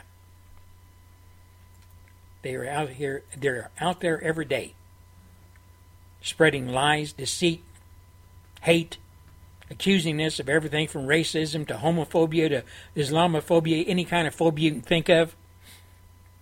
They're teaching our children, corrupting our children in school. You know, these left wing groups are active, they're motivated, they protest, they are in our face, they are on television at every chance expressing their left wing views. That's why I dislike Fox so much. Fair and balanced. That is BS. They parade, they give these people that I'm talking about a national platform to parade all of their ideology in front of our television screens. The only vest- vestige we have of a sort of a conservative news media, and they allow these pukes to come in and do their thing. They've got plenty of media they can do that with MSNBC, CBS, all of them. This go let them preach their gospel there. We don't want to hear it. This fair and balanced crap's got to go. And like I said, these left wing groups are active, they're motivated, they protest, they are in our conservative faces, they are on television at every chance expressing their left wing views. They take the battle to we conservatives. They take it to us. They get in our face. Their tactics are down and dirty, no punches pulled. All you have to do is listen to the Democrat Party. When somebody, something goes wrong in the Democrat Party, or somebody gets in trouble in the Democrat Party, they surround that person or that whatever it is, they surround the wagons. They surround them. They go to bat for them. They come up with a talking points, a bunch of lies, whatever, and they go on the media immediately, put it into action, and they they're they're a marvel to look at, to listen to. Nothing. The Republicans have nothing like that organized. Nothing. They turn on their own. The bottom line, ladies and gentlemen, is that the left knows how to get our goat. The left knows how to use us and abuse us. Using racism, name calling, character assassination, trolling, disruption of our websites, these left wing organizations are giving notoriety by what many conservatives think is the only true conservative news organization. Like I said, Fox News, who parades these people in front of their television cameras knowing they literally hate conservatives. And Fox News passes it off under the guise of fair and balanced.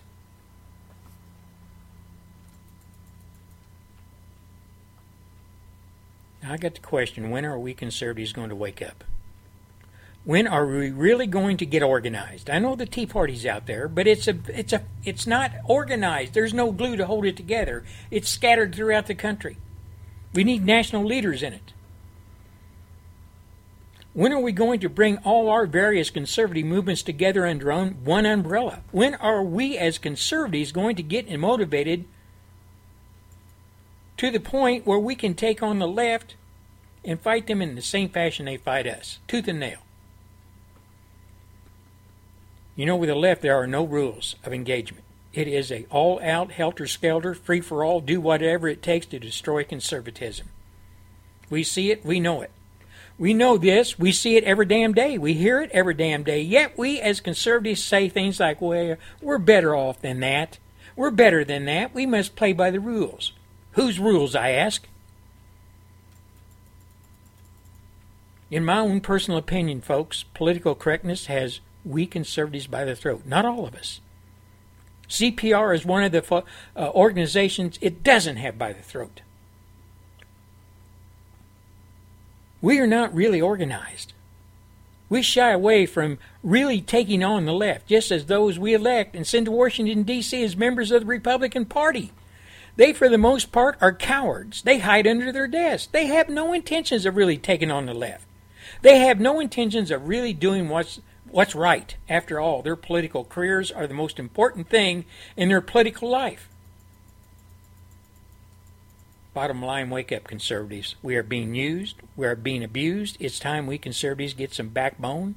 It's time we conservatives get organized. It's time to take the take it to the left. Grab them by the belt buckle, pull it up, make it close and personal.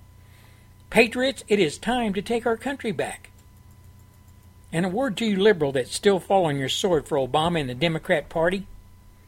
Just a word or two. You know, I realize a lot of you don't believe in God or whatever, but if you do uh, have any belief at all, a word to you liberals that's still following your sword for Obama and the Democrat Party. If you sell your soul to the devil, you are destined to live in hell. This is Gary Gatehouse. I hope you have a great weekend. I hope you enjoyed this show. And if you have any comments, you can get a hold of them of me by sending me an email at usadude331 at hotmail.com. usadude331 at hotmail.com. Drop me a line. Until next Monday, good day.